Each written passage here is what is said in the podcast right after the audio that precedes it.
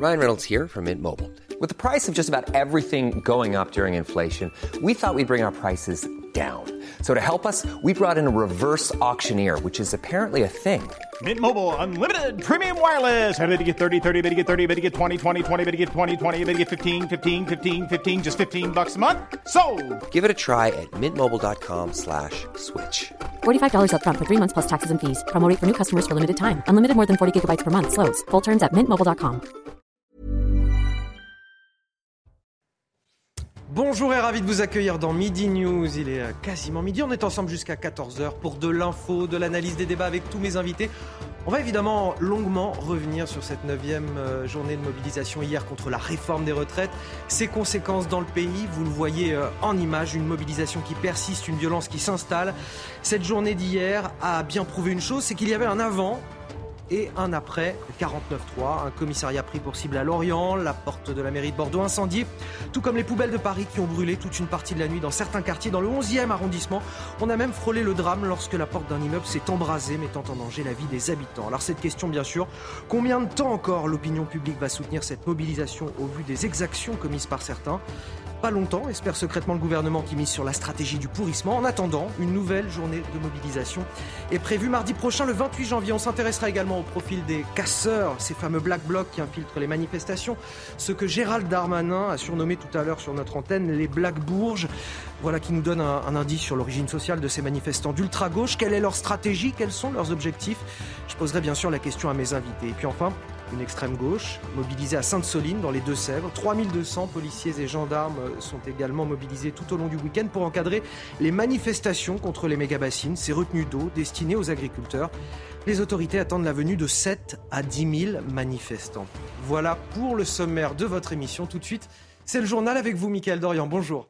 Bonjour Anthony, bonjour à tous et on commence avec cette information confirmée il y a quelques minutes. La visite du roi Charles III reportée, annonce faite euh, par le Palais de l'Élysée. On retrouve tout de suite Sarah Menaille, notre euh, correspondante à Londres. Bonjour Sarah, la décision de ce report aurait été prise conjointement par les gouvernements français et britanniques. Bonjour, oui, effectivement, c'est une décision conjointe hein, de repousser cette euh, visite d'État. C'est une décision qui était redoutée ici au Royaume-Uni. La presse britannique avait déjà évoqué la possibilité d'un report au vu du contexte social, évidemment. En France, on voyait mal comment et dans quelles conditions le roi Charles III et son épouse, la reine consort Camilla, pouvaient être accueillis en sécurité euh, en France. Alors on parlait de mauvais timing et puis on disait surtout l'entourage du souverain inquiet depuis quelques jours. Le palais de Buckingham prenait le pouls hein, au jour le jour auprès des autorités françaises, notamment. Euh, les syndicalistes avaient annoncé une journée d'action, notamment à Bordeaux mardi, et c'est ça qui inquiétait euh, surtout l'entourage du souverain, puisqu'il doit être, eh bien, il devait être en tout cas dans le sud-ouest mardi. Donc le palais qui prenait le pouls auprès des autorités, et puis les événements d'hier et les images qui circulent hein, aussi ici beaucoup au Royaume-Uni, des manifestations, les images de Paris hier avec euh, de nombreux départs de feu ont évidemment dû euh, peser dans la décision du palais de repousser cette visite, visite qui devait être euh, historique, hein, première visite d'État du roi Charles III. Pour l'instant, il ne viendra donc pas en France, mais son déplacement en Allemagne, à Berlin la semaine prochaine, est pour l'instant maintenu à l'agenda royal. Merci Sarah Menaille en direct de Londres. Dans l'actualité également, nouvelle nuit de violence hier en marge des manifestations contre la réforme des retraites et le bilan du ministère de l'Intérieur est lourd. 457 personnes interpellées, 441 policiers et gendarmes blessés. Invité de CNews ce matin, Gérald Darmanin a affirmé en outre qu'il y avait eu 903 feux de mobiliers urbains ou de poubelles cette nuit à Paris. Forte mobilisation hier donc pour la neuvième journée de mobilisation contre la réforme des retraites. À Rennes, la mobilisation a battu des records, mais beaucoup de dégâts sont à déplorer. On fait le point avec ce sujet signé Mathilde Couvillier-Flornois. Des jets de projectiles et des fumigènes. Hier à Rennes, la tension est montée entre les forces de l'ordre et les manifestants. La ville a affiché des records de mobilisation. Ils étaient 35 000 à manifester selon les syndicats et 22 000 selon la préfecture. De nombreux heurts ont éclaté en fin de journée. 14 manifestants ont été interpellés par les forces de l'ordre. De nombreux dégâts sont à déplorer proche de la place de Bretagne et des objets ont été incendiés. Les pompiers sont intervenus 18 fois.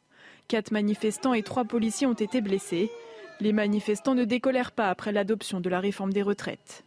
L'intervention de Macron hier, j'ai même pas voulu le voir tellement il me dégoûte. On ne gouverne pas à coup de 49-3.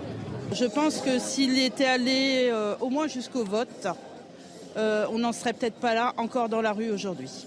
Cette dernière mobilisation a rassemblé presque autant de manifestants que celle du 11 février dernier. Ils étaient environ 40 000 à défiler dans la rue. Autre sujet de tension, après les retraites, celui des méga-bassines. Dans les Deux-Sèvres, les autorités se préparent à un week-end euh, de mobilisation à haut risque. Plusieurs milliers de personnes opposées à ce projet sont attendues à Sainte-Soline, où on retrouve Antoine Estève. Bonjour Antoine. Sainte-Soline, où les autorités ont interdit les rassemblements, elles craignent de nouvelles actions de guérilla et de sabotage.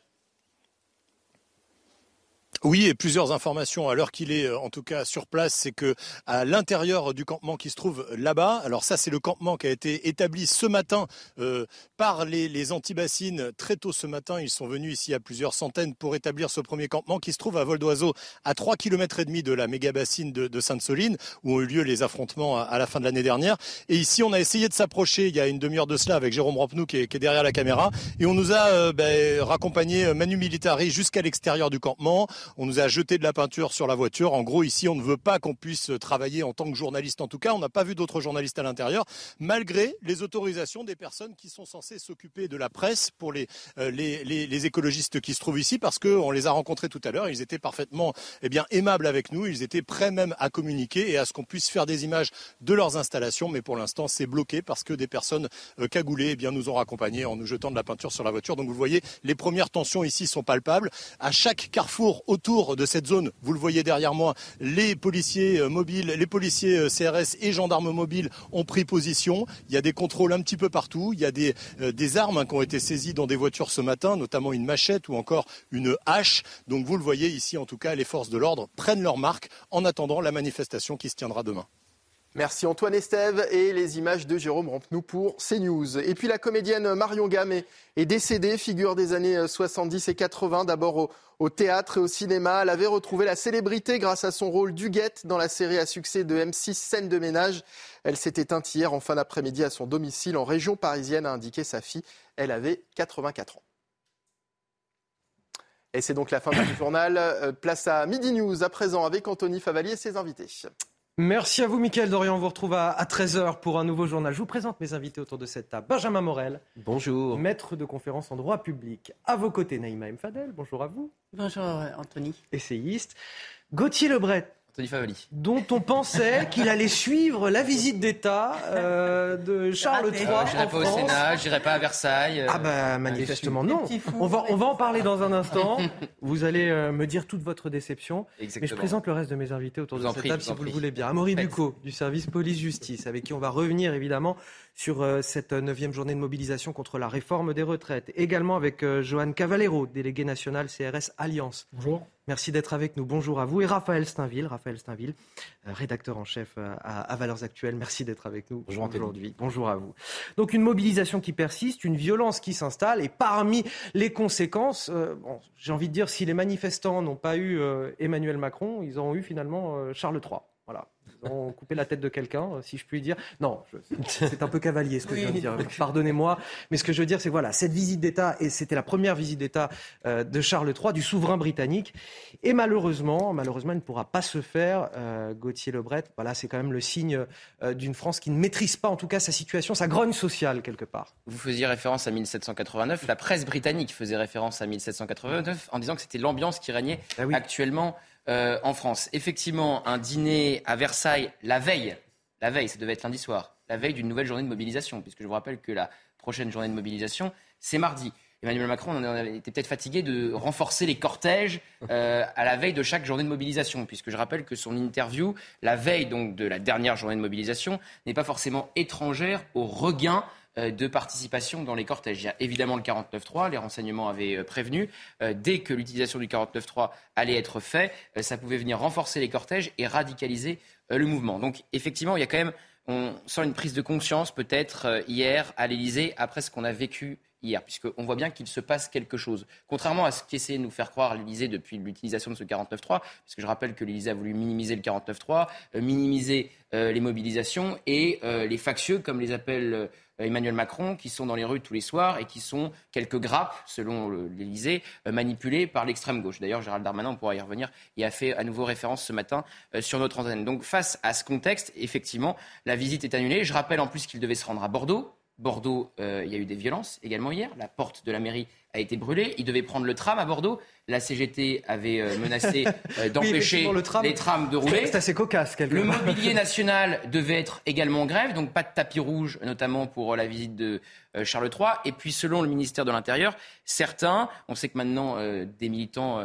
s'actionnent, se rassemblent grâce à des boucles WhatsApp, des boucles Telegram tous les soirs dans Paris et dans plusieurs grandes villes. Bon, eh bien, les, ces militants, avec le même modus operandi, avaient prévenu, prévu de pourrir, de pourrir la visite d'État mmh. de Charles III. Donc, évidemment, face à ce contexte, les deux pays se sont mis d'accord pour reporter. Si, je peux résumer en, une phrase, les planètes n'étaient pas vraiment alignées pour le coup. Est-ce que ça, vous, ça vous choque, ça vous surprend qu'on ne puisse pas accueillir ce souverain à cause de la grogne sociale dans notre pays? Et Moi, c'est pas ça qui, me choque ou me surprend. Ce qui est vraiment hallucinant, c'est de voir à quel point euh, le, pouvoir est fébrile et en plus ne communique pas entre eux. C'est-à-dire que entre l'Élysée finalement qui se préparait à cette euh, à, devoir renoncer à accueillir euh, le, roi Charles III et le ministère de l'Intérieur où justement ce matin vous receviez Gérald Darmanin qui assurait que les conditions étaient, satisfaisantes et réunies pour pouvoir accueillir le, roi. on, voit à quel point finalement la situation échappe euh, au pouvoir, malgré les 4000 euh, policiers et gendarmes qui étaient annoncés pour sécuriser le, dispositif euh, et, sécuriser la, visite du, roi.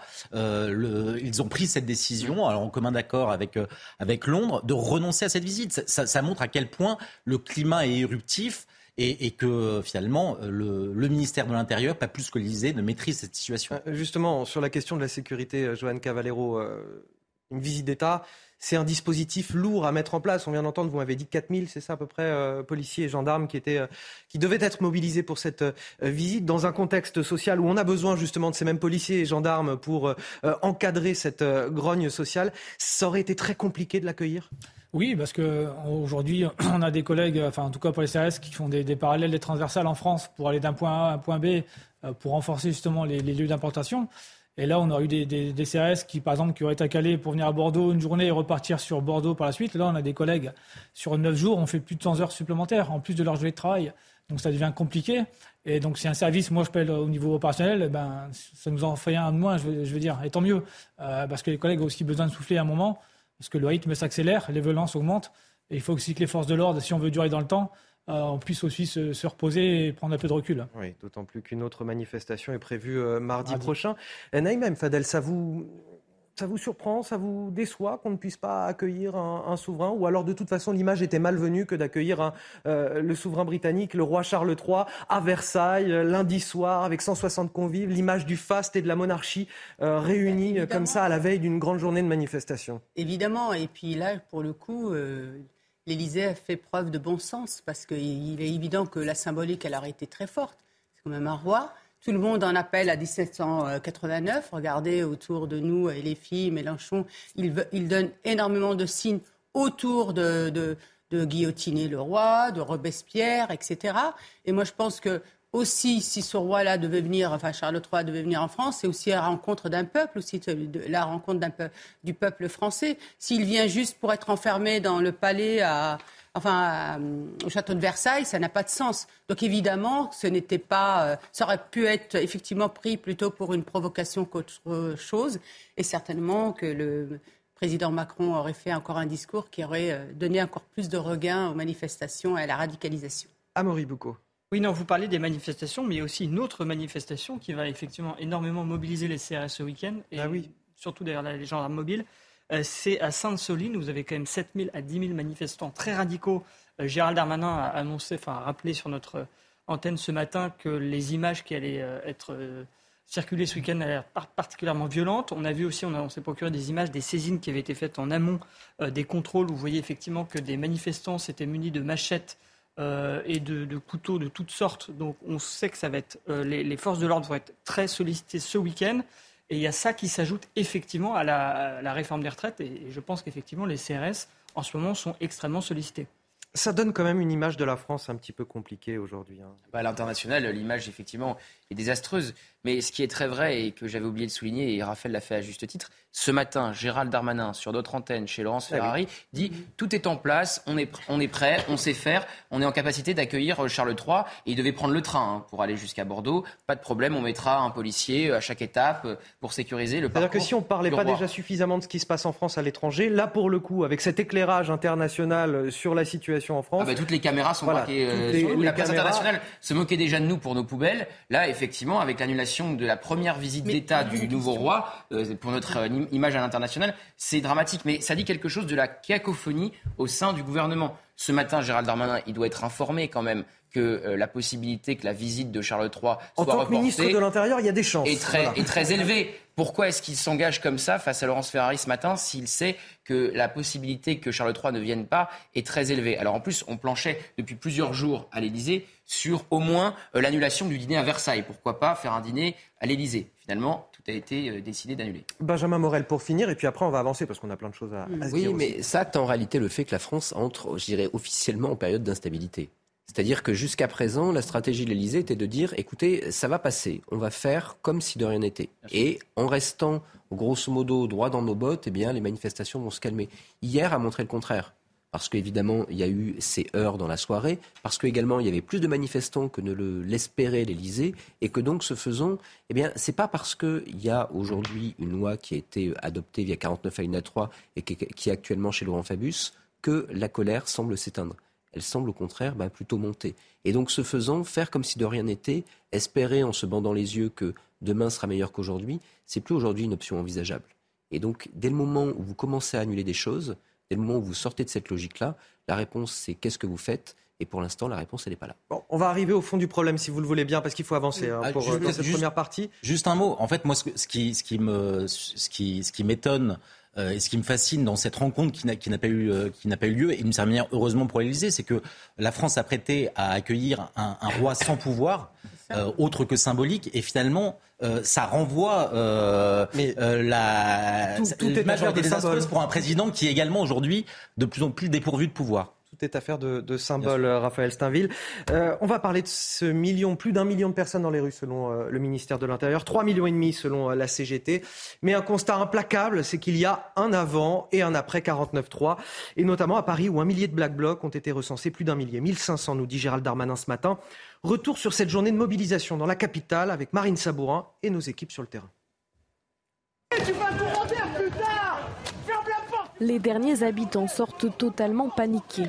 Il y a peut-être quelqu'un à l'étage, je sais pas. Mais à l'intérieur, au rez-de-chaussée, il n'y a personne. La porte en bois de leur immeuble est en feu et la fumée se propage dans les étages. Les riverains et les commerçants aux alentours tentent d'éteindre le feu avec les seaux d'eau. D'autres enlèvent les poubelles enflammées à l'origine de l'incendie du bâtiment.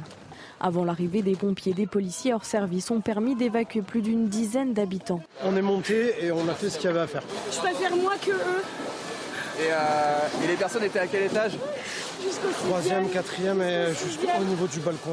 La façade de l'annexe d'un commerce et plusieurs deux roues à proximité ont également été ravagées par les flammes cet événement gravissime qui s'est quand même produit euh, dans Paris euh, avec euh, qui aurait pu avoir des conséquences dramatiques. Qui aurait pu avoir des conséquences dramatiques absolument. Ça pose la question des poubelles dans la capitale, ça pose la question de la mairie de Paris aussi. Exactement. Et la place et le rôle de, de, de la maire de Paris, c'est extrêmement grave. C'est elle qui a cette compétence-là. Elle peut être même.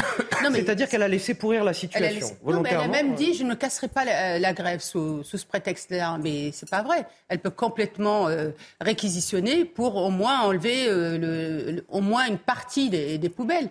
Euh, et, c'est ça qui est dramatique, c'est qu'aujourd'hui on se retrouve devant non par assistance à personne en danger. C'est extrêmement grave. Vous avez vu toutes les, les poubelles qui ont été brûlées. qui ont été même transportées devant des commerces ou devant des immeubles pour être brûlées. Donc aujourd'hui, on est dans une situation extrêmement grave. Et ce que je ne comprends pas, ce que je ne comprends pas, c'est pourquoi l'État, via le préfet, n'intervient pas. Ah oui, Parce qu'ils ont ces missions de police. Ils sont C'est-à-dire que la mère, elle, la mère, elle a des missions de police. C'est elle qu'il revient de faire ce qu'il faut faire. Mais l'État, via le préfet, peut justement mettre sous tutelle et faire ce qu'il y a à faire. Et vous avez raison, mais c'est pour ça que c'est compliqué d'accabler absolument euh, Anne Hidalgo, qui a sa part de responsabilité immense euh, en la matière. Mais le préfet de police de Paris, euh, parce qu'il est en capacité, et c'est lui qui est, qui est à même de pouvoir réquisitionner et de, de lever les... Les, les blocus aussi sur les centres d'incinération. Oui, bien sûr, et, et ça n'a pas été fait en dépit d'une communication qui allait en sens. Donc je pense que la principale responsabilité aujourd'hui, c'est sur les épaules du préfet de Paris qui euh, qui, d'une certaine manière, a laissé pourrir et s'envenimer cette situation. Il y a quand même des milliers qui ont été réquisitionnés. Hein. Mais en fait, le problème aussi, c'est que certains font le strict minimum. Vous voyez des reportages là-dessus. Euh, plusieurs euh, dizaines, plusieurs centaines, plusieurs milliers d'éboires réquisitionnés font parfois le strict minimum quand ils sont obligés de retourner au travail, contraints et forcés, puisqu'ils sont réquisitionnés. Exactement, Gauthier. Mais dans ce cas-là, on prend le privé pour faire ça. Parce que non, parce qu'on ne peut pas réquisitionner le privé. Non, pas réquisitionner le privé, mais le privé n'est pas en, grève. Il y a des sociétés privées qui ne sont pas en grève, notamment Richebourg, ils ne sont pas en grève. Donc on peut faire appel à eux, justement, pour enlever ces poubelles. Là, c'est ce qui se passe. Regardez cet immeuble. S'il n'y avait pas ces policiers, hein, je crois que c'est des policiers qui sont euh, vos collègues, euh, monsieur, qui sont intervenus. Donc voilà, c'est juste à un moment, il y a non-assistance à personne en danger. Ça, il faut en tenir compte. Benjamin Morel. Non, je suis d'accord. C'est-à-dire que théoriquement, le préfet a un pouvoir de réquisition. Et, enfin, il, si vous voulez, il peut agir en carence si la collectivité ne le fait pas, étant donné qu'il y a une question d'ordre public, que cette question, en l'occurrence, c'est la salubrité publique, et au-delà, même la sécurité, eh bien, vous pouvez avoir cet effet de réquisition. Mais à quoi ça sert? Et là, je rejoins ce que disait Gauthier. La réalité, c'est que fondamentalement, le problème des réquisitions, c'est que c'est très bien sur le papier. Chaque fois qu'il y a une grève, tout le monde le, le demande, etc. Mais si vous avez des agents qui décident de malgré tout ne pas vraiment faire le travail parce qu'ils ne sont pas contents d'être réquisitionnés, eh ben, ça ne mène à rien. Et vous pouvez toujours avoir des accords avec des sociétés privées, mais ça implique de passer des contrats, etc. On n'est plus dans le droit à la réquisition. Et donc, ce mmh. faisant, ça prend plus de temps. C'est un autre problème et ça impliquerait d'avoir un pouvoir compétent, notamment en l'occurrence la mairie de Paris. Donc là, à l'instant T, pour des raisons qui échappent à la mairie de Paris, qui euh, en effet est dans, une objectif, qui est dans un objectif politique clair, il s'agit d'accorder un habitat euh, au, surmulot. Mais euh, au-delà, au, delà du, au-delà de ce sujet-là, eh bien, vous avez aujourd'hui une impossibilité à sortir structurellement de cette situation. On, a évoqué effectivement, on a vu à la loupe cette situation très particulière, très dangereuse pour, euh, pour certains Parisiens, qui auraient pu tourner au drame et qui heureusement euh, n'a pas tourné au drame. Justement, je voudrais vous poser une question surtout sur euh, la, situation, euh, la situation dans Paris aujourd'hui, ces images et, le danger euh, et, de ces manifestations, Raphaël Steinville. Oui, mais on, voit que ce n'est pas seulement un risque d'embrasement, c'est-à-dire qu'aujourd'hui, Paris, pour partie, brûle à la moindre, enfin, dès, lors que la nuit tombe, on voit que les les, les, Black Blocs, pour partie, euh, s'emparent des rues euh, et viennent s'agréger un certain nombre de, de, de, manifestants qu'on ne voyait pas dans les premières mobilisations. Est-ce qu'il y a un tournant, il y a, un tournant désormais de la manifestation C'est ce qui, des manifestations, et c'est ce que nous a prouvé finalement la journée d'hier. le, le, gouvernement et, euh, et notamment et Emmanuel Macron en, en premier avaient fait le pari qu'une fois adopté, euh, les, mobilisations euh, euh, s'effilocheraient et, et qu'on y aurait un retour à la normale. L'usage du 43, 49.3 n'a fait que raviver la colère et la mobilisation qui avaient tendance à, s'affaiblir. Et, il suffit de voir les chiffres des, manifestants hier pour se rendre compte qu'aujourd'hui, il y a un regain euh, qui, s'explique euh, très, très, très normalement, d'une certaine manière. Euh, Joanne Cavallero, les policiers, depuis une semaine, les policiers et gendarmes sont davantage ciblés. Oui, bah, dire, ça devient une habitude, malheureusement. C'est-à-dire qu'à chaque manifestation, la cible, c'est déjà les édifices publics, les fonctionnaires de police. Euh, parce qu'on arrive à, on a des collègues qui, hier qui, notamment, je pense à la 22 sur Nantes, qui, qui, a eu plus de 25 blessés. On a des mains cassées. On a quand même des blessures qui sont, qui commencent à être assez lourdes. Euh, une force sur mer, un collègue qui a pris une fusée et qui s'est fait opérer. Euh, voilà, on a, on a, mais c'est pas malheureusement, c'est pas une nouveauté. C'est dommage qu'il n'y ait pas de beaucoup de condamnations. Ce matin, on parlait d'un défenseur des droits qui, qui, cible un peu les violences policières, mais je l'ai jamais entendu enfin, parler des violences contre les forces de l'ordre, notamment. Donc, euh, on a l'impression que la, tendance s'inverse. 441 policiers et gendarmes blessés, euh, selon Gérald Darmanin, euh, pour la journée d'hier. Des images, et on le verra dans quelques minutes, celle d'un policier qui est touché par un pavé qui perd connaissance, littéralement. Ça vous a choqué, ces images? On va bah peut-être les voir s'afficher. Ça, ça, choque. Après, on n'est pas, enfin, pas surpris. Déjà, il faut savoir que le, poids d'un casque, c'est 5 kilos déjà. Les, sur les tenues, on a plus de 15 kilos. Donc, forcément, vous prenez un impact d'une violence, ça vous sèche. Et malheureusement, les collègues perdent, perdent, connaissance. Donc là, il, est pris par un, par un collègue. Je sais que c'est le médecin CRS qui, qui, a pu apporter les, les premiers secours. Euh, voilà, mais effectivement, c'est choquant. Mais apparemment, ça choque pas tout le monde. Et c'est un peu dommage. Naïma, ça vous a choqué ces images? Oui, ça m'a choqué. Et d'autres images euh, aussi. Euh, et je trouve ça inadmissible qu'on puisse s'attaquer à nos policiers, à nos forces de l'ordre. Mais vous savez, hein, dans un État où on est particulièrement laxiste en termes de peine, comment voulez-vous dissuader? C'est-à-dire que ces personnes-là n'ont pas peur. C'est-à-dire mmh. qu'ils finalement, ils se disent qu'est-ce que je risque? Parce qu'effectivement, ils évaluent euh, les, les, les bénéfices et risques. Et c'est ça qui est dramatique. Tant qu'on ne décidera pas une peine planchée et je vais vous dire, c'est même pas un an, parce qu'à un moment, ça avait été proposé, c'est cinq ans ferme qu'il faut. Parce qu'on ne doit pas toucher. Ils, portent des missions régaliennes de protection de notre pays et de protection des individus. Ils risquent leur vie pour nous. Et c'est inadmissible de voir la manière dont ils sont traités. Et je vous dirais aussi autre chose. La police, elle n'est pas là pour faire risette. C'est-à-dire que quand on s'attaque à la police, hein, ils ne sont pas là pour tendre l'autre joue. Donc effectivement, ils peuvent aussi pousser brusquement ou donner un coup de poing. Il ne faut pas être choqué par ça. Encore une fois, elle n'est pas là pour faire risette. Un dernier mot, Gauthier Lebret. On va marquer. Non, mais je voulais euh, revenir sur effectivement. Alors, il y a eu euh, entre 1500 et 2000 black blocs. Euh, selon le ministre de l'Intérieur, dans les rues de Paris, les renseignements avaient prévu 500 black blocs. Donc, ils ont sous-estimé le nombre de radicaux et d'éléments violents qui seraient dans les rues de la capitale. Et donc, quelque part, l'Élysée euh, c'est du moins la version officielle, a sous-estimé ce qui s'est passé hier. Alors que les renseignements, là, avaient prévenu que le 49-3, comme disait Raphaël, allait euh, eh bien, provoquer un regain de mobilisation dans les cortèges et une possible radicalisation du mouvement. Et c'est ce qu'on a vu dès que le 49-3 a été utilisé. Et Emmanuel Macron, s'il est surpris de la situation, il aurait pu faire le choix d'apaiser dans son interview. Et c'est pas le choix qu'il a fait. Il s'est même mis à dos euh, les syndicats encore plus qu'il ne l'était avant l'interview. On va marquer une courte pause. On revient dans un instant. On reviendra sur l'information euh, principale de, de, cette euh, journée. C'est l'annulation de la visite d'État du souverain Charles III, le souverain britannique.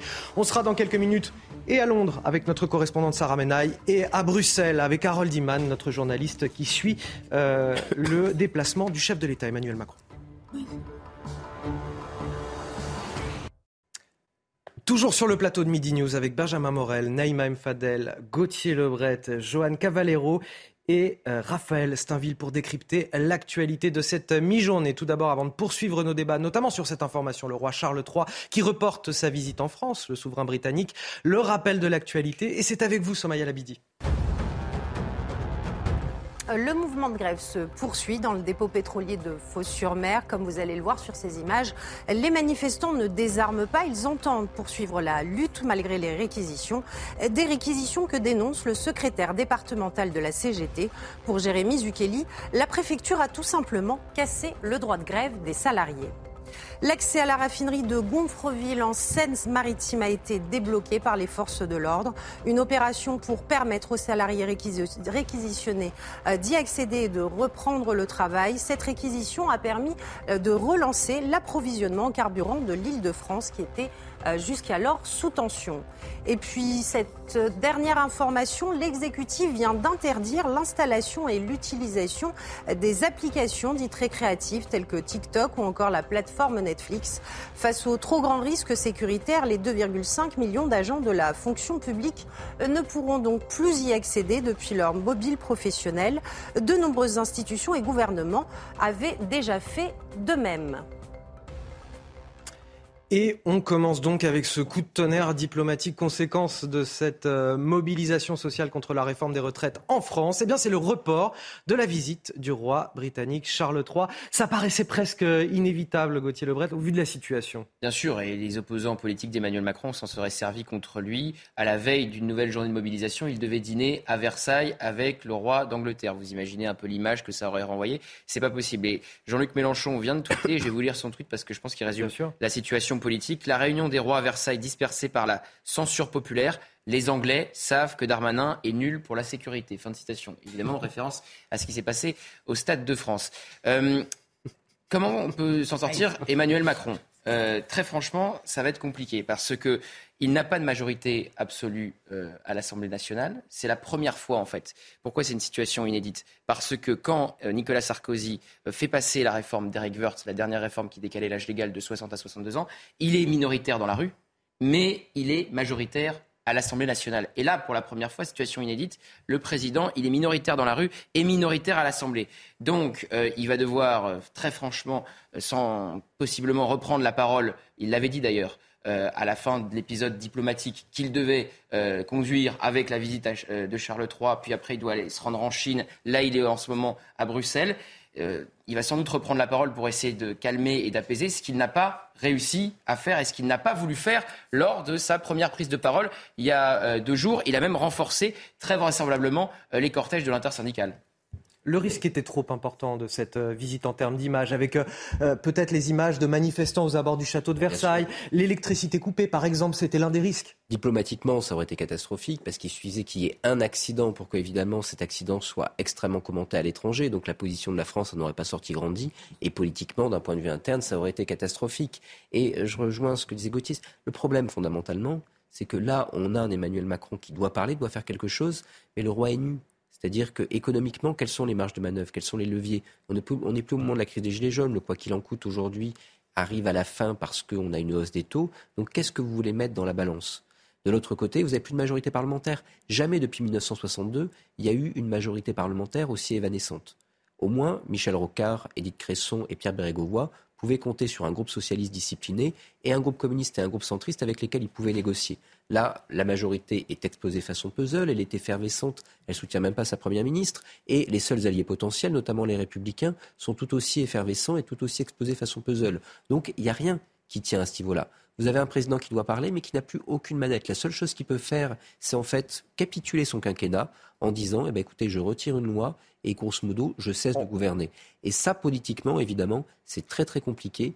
Et par définition, euh, c'est aujourd'hui pourtant le dilemme devant lequel il est. On va essayer de comprendre les coulisses de cette prise de décision. Comment ce report euh, a été décidé? On va partir à Bruxelles, rejoindre euh, Harold Iman, notre journaliste spécialiste des questions internationales. Bonjour Harold Iman, vous suivez le chef de l'État, Emmanuel Macron, qui est justement à, Bruxelles en, ce moment. la décision a été prise par les deux pays. Plus par l'Élysée, c'est ce que dit Buckingham Palace c'est surtout à la demande de l'Élysée. Mais euh, pour les Britanniques, c'est surtout quelque chose d'humiliant pour Emmanuel Macron et non pas vraiment pour euh, le roi Charles.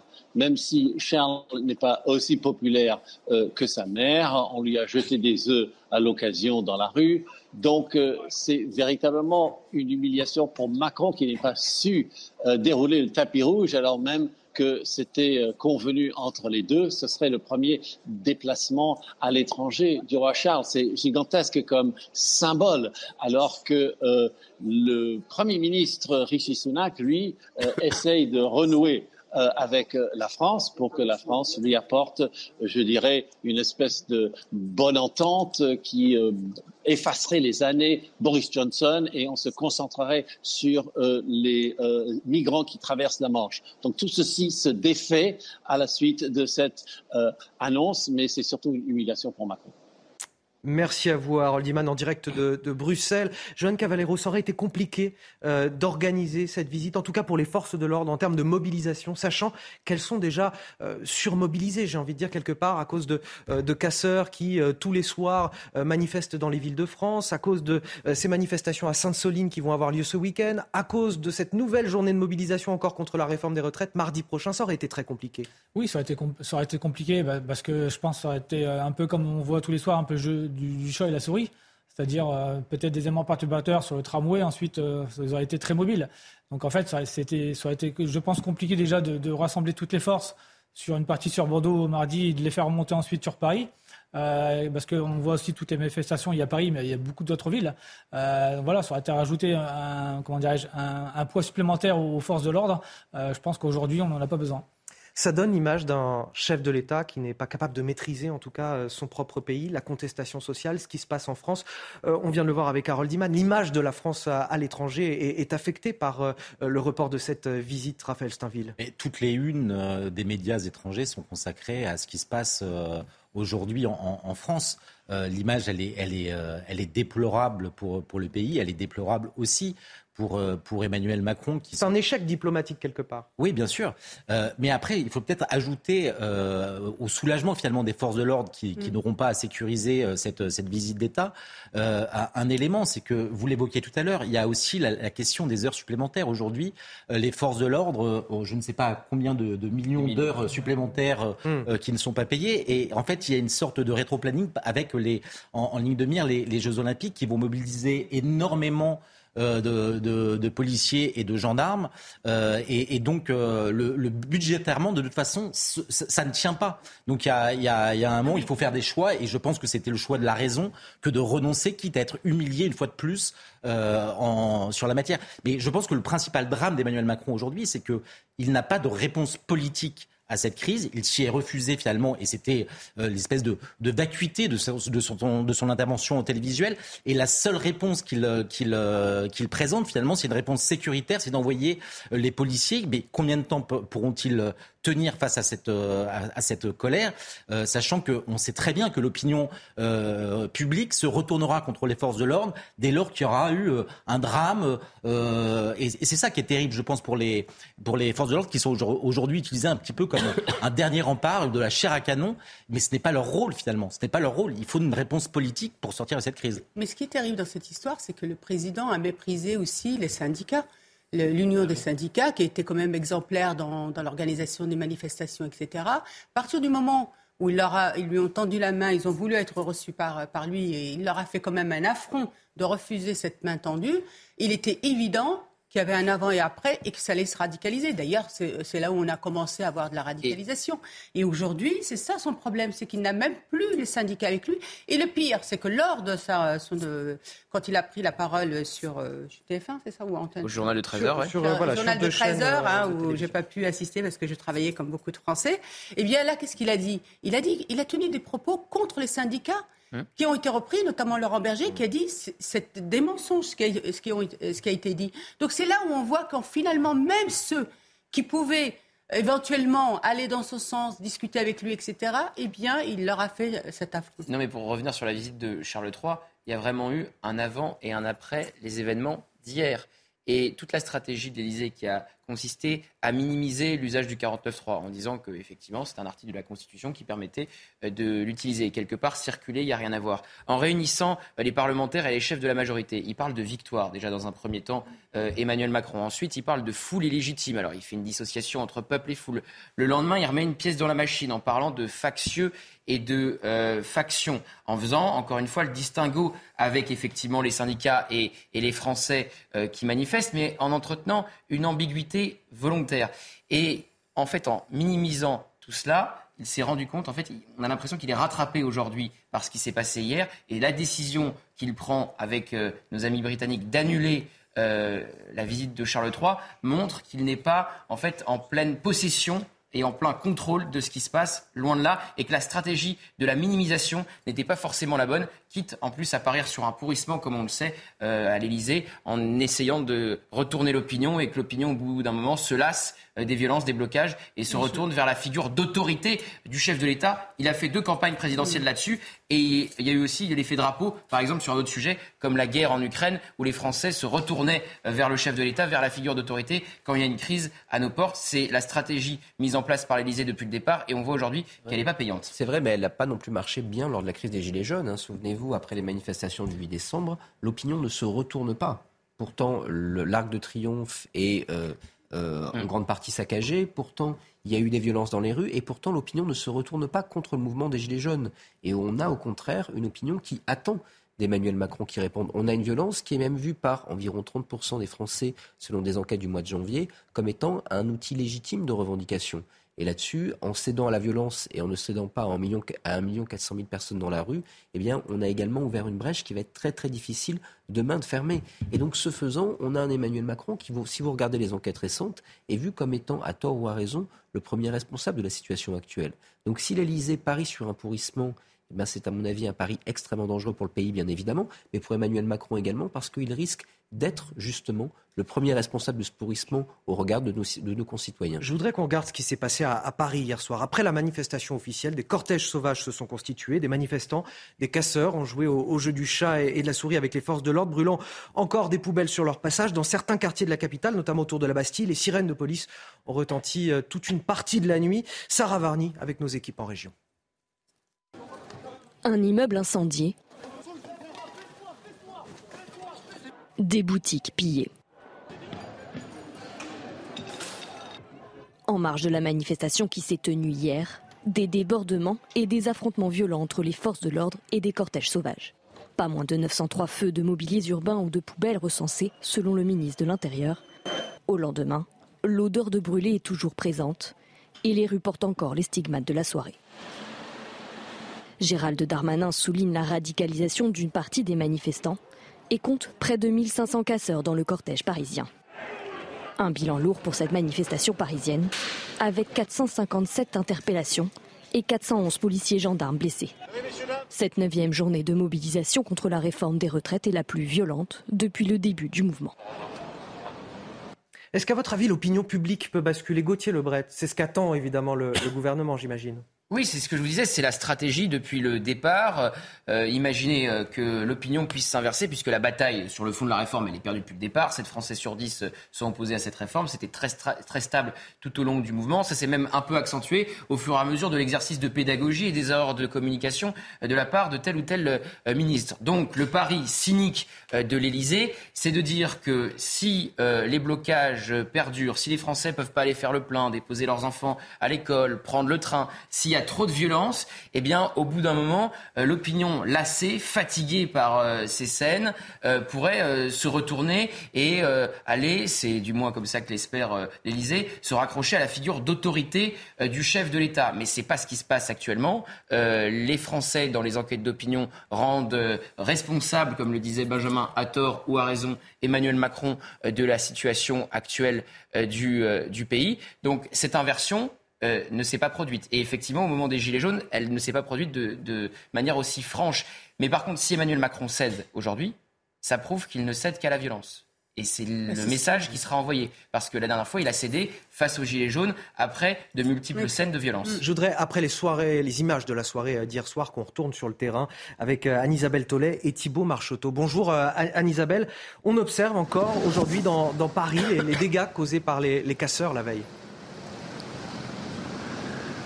Absolument, Là, nous sommes euh, place de l'Opéra, là où effectivement les violences étaient, étaient très intenses hier soir. De part et d'autre du boulevard des Capucines, les deux kiosques ont été littéralement brûlés, incendiés. Donc depuis ce matin, l'entreprise Gico et puis les euh, de ces, les gestionnaires de ces kiosques, eh bien, euh, la mort dans l'âme bah, récupèrent ce qu'ils peuvent récupérer, mais savent que de toute façon, ces kiosques vont être remplacés. Chaque kiosque vaut 150 000 euros. On voit sur le sol encore beaucoup de débris de vert. Ça sent très fort la fumée euh, de plastique. Et puis, il y a des tags absolument partout, comme ici, guillotine vite. Alors, ce n'est évidemment pas adressé au roi Charles III, qui, vous le savez, a annulé sa visite, mais bien au président Emmanuel Macron. Des tags qui avaient aussi également sur cette euh, bijouterie, bijouterie qui a eu cette euh, vitrine littéralement brisée. Et donc, il n'y a pas eu que des dégâts, il y a eu aussi des vols. Je vous propose d'écouter le responsable de cette boutique. Alors, je crois qu'il y avait déjà eu des petits incidents au moment des Gilets jaunes. Et à l'époque, donc, on avait, euh, on avait mis des planches tout autour, voilà. Et puis, bah, rebelote. Il y en a pour un certain montant. Mais le principe même de, venir, euh, euh, de manifester et puis de venir péter les vitrines, ça, je trouve ça proprement insupportable plusieurs euh, milliers d'euros hein, de montres ont été euh, volées dans cette vitrine. Mais voyez, certaines euh, enseignes comme cette banque avaient pris les devants et s'étaient barricadées, protégées, si bien qu'il n'y a pas eu de dégâts devant cette banque juste derrière moi. Anne-Isabelle Tollet dans le quartier de, l'Opéra à Paris avec Thibault Marcheteau. Merci à, tous les deux.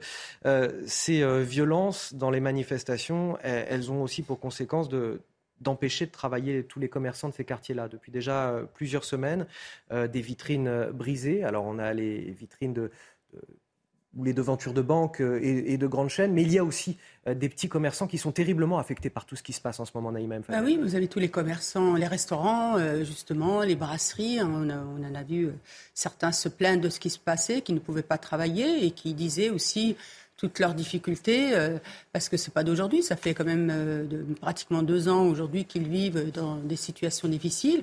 Ils ont connu effectivement les gilets jaunes, où c'était tous les vendredis, tous les samedis, euh, pratiquement tous les week-ends en tout cas, voilà, et, et, ils, ils en sortent pas. Et c'est ça la difficulté, c'est qu'on voit bien qu'aujourd'hui, on est dans des situations, en fait, cette situation d'aujourd'hui, c'est c'est une situation qui agrège en fait toutes les colères, toutes les grottes, toutes les difficultés. Je crois vraiment qu'Emmanuel Macron est complètement déconnecté du peuple de France, qui ne sait pas lui parler. Regardez ce que ça a fait euh, son intervention euh, sur TF1. C'est pire qu'avant. Donc on voit bien. Moi j'ai une amie euh, cadre supérieur qui a fait la grève hier et qui m'a dit, elle m'a dit c'est pas la réforme, c'est contre Emmanuel Macron.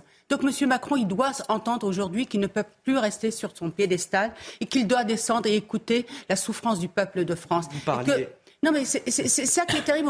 Vous voyez, on a envie, je vais être honnête avec vous, parfois on a même envie de le défendre en fait. Parce que ce chaos, ce désordre, ce saccage de nos, de nos villes, c'est insupportable. Ce mal-être que vivent les Français, ces commerçants qui ne peuvent pas travailler, c'est insupportable. Donc on a envie vraiment de, le défendre. Mais en fait, sincèrement, il n'arrête pas de donner le bâton pour se faire battre. c'est peut-être la, nouveauté par rapport aux Gilets jaunes, c'est qu'aujourd'hui, on voit quand même malgré tout, lorsque l'on interroge euh, les, commerçants, les restaurateurs, qui sont souvent les premiers concernés par, cette violence et qui sont impactés par, euh, cette impossibilité parfois de pouvoir travailler, euh, il désigne beaucoup moins les casseurs que finalement euh, euh, le gouvernement Emmanuel Macron comme principal incendiaire dans cette, dans cette situation. C'est ça qui est, qui est, très étonnant. Regardez même la, grève des éboueurs. je pense qu'il y a encore une dizaine d'années, cette même grève, très rapidement, les, les Parisiens se seraient lassés, s'en seraient pris à, à Hidalgo, aux, bloqueurs. Aujourd'hui, à chaque fois, ils désignent le gouvernement et Emmanuel Macron.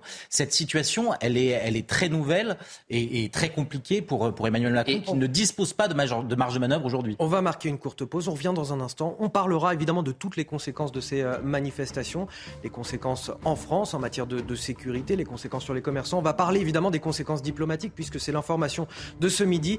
Euh, la report de la visite du souverain britannique Charles III en France. Il devait arriver ce dimanche soir euh, pour une visite d'État, sa toute première depuis son accession au trône d'Angleterre. Eh bien, cette visite est annulée. Elle est reportée. On en parle juste après après la pause, juste après le journal de Mickaël Dorian. Midi News se poursuit jusqu'à 14h avant de débattre encore avec euh, tous mes invités sur ce plateau, décrypter l'actualité. Tout de suite, le journal Mickaël Dorian.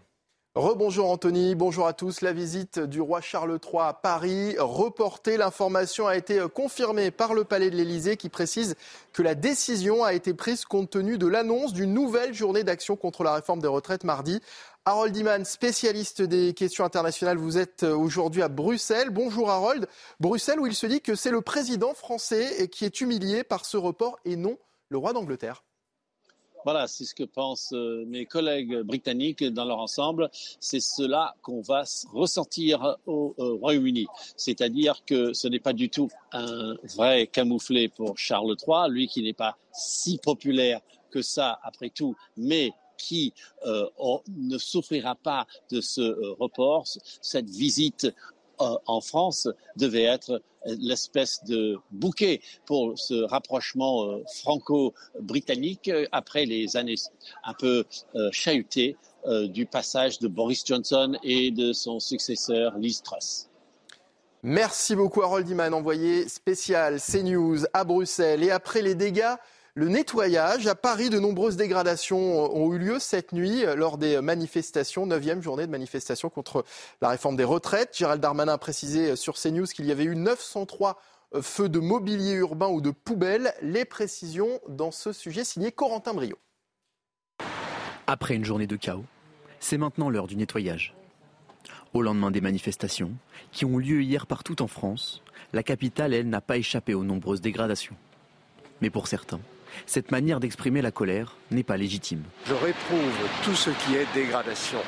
La revendication est tout à fait légitime. On peut en être d'accord ou ne pas en être d'accord, mais elle est légitime. Simplement, elle doit respecter les règles. Des graffitis, des vitres brisées ou encore des poubelles et trottinettes calcinées. C'est une façon de se révolter qui peut pourtant paraître pour d'autres compréhensible. Moi, j'ai plutôt la chance d'être sur euh, un contrat cadre avec un emploi dans le bureau, mais je vois des personnes qui ont travaillé des, charges lourdes, ce genre de choses. Et je peux comprendre que quand on leur dit, bon ben voilà, vous allez vivre 5-6 ans en bonne santé après la retraite, on vous en retire deux, c'est quelque chose qui est assez violent aussi euh, de la part du gouvernement. Hier, ils étaient environ 800 000 à manifester à Paris, une capitale qui a pour le moment retrouvé son calme en attendant la prochaine journée de manifestation prévue pour le 28 mars prochain. L'accès à la raffinerie de Gonfreville en Seine-Maritime a été débloqué par les forces de l'ordre, une opération pour permettre aux salariés réquisitionnés d'y accéder et de reprendre le travail en Ile-de-France. Les réquisitions ont relancé l'approvisionnement en carburant. Autre sujet de tension après les retraites, celui des méga-bassines. Dans les Deux-Sèvres, à Sainte-Soline, les autorités se préparent à un week-end de mobilisation euh, à haut risque. Plusieurs milliers de personnes opposées à ce projet sont attendues. Les précisions de la préfète des Deux-Sèvres, Emmanuel Debray. Nous estimons euh, à ce stade euh, le nombre total de manifestants entre 5 et 10 000. Euh, mais parmi cette, mobilisation totale estimée, nous estimons que le nombre d'activistes violents sont de l'ordre d'un millier ce qui est plus important probablement que ce qui avait lieu, que le rassemblement qui avait lieu fin octobre ici à Sainte-Soline. Et puis la comédienne Marion Gamme est décédée, figure des années 70 et 80. D'abord au théâtre et au cinéma, elle avait retrouvé la célébrité grâce à son rôle d'Huguette dans la série à succès de M6 Scène de ménage. Elle s'est éteinte hier en fin d'après-midi à son domicile en région parisienne, a indiqué sa fille. Elle avait 84 ans. Allez, dans un instant, la suite des débats de Midi News avec Anthony Favali et ses invités. Mais d'abord, le sport avec le premier match de Kylian Mbappé en tant que capitaine de l'équipe de France de football. C'est ce soir face aux Pays-Bas. Votre programme en équipe avec les pros de maxouti.com. Maison, bricolage, équipement, jardinage.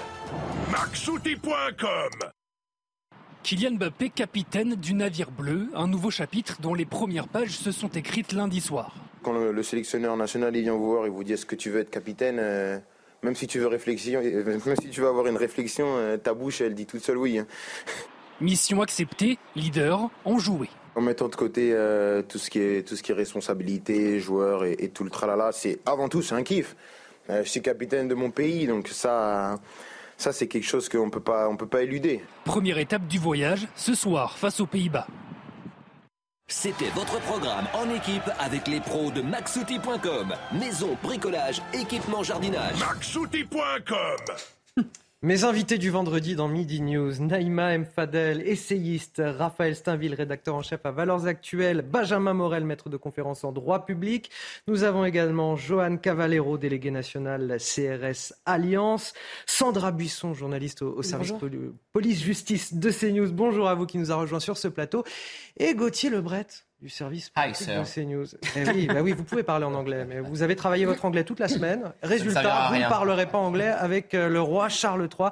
Vous n'irez pas dîner à Versailles, vous n'irez pas dans le prévu, tramway. Hein, parce qu'après, j'ai vu les messages sur les réseaux sociaux, j'étais pas prévu à la table. C'est bien pour ça que je plaisante euh, avec vous. Vous ah, vous prévu J'étais prévu et j'ai préparé ma robe de soirée, etc. Et vous aviez travaillé votre meilleur anglais, Naïma M. Fadel, pour euh, vous adresser au, au roi Charles III. Mais voilà, euh, ce qui se passe, c'est quand même un, coup dur politiquement pour le, gouvernement. Je le rappelle, le roi Charles III, qui ne fera donc pas euh, sa visite officielle comme prévu euh, dimanche, lundi, mardi en France, visite d'État du souverain britannique qui a été donc reportée, Gauthier Lebret.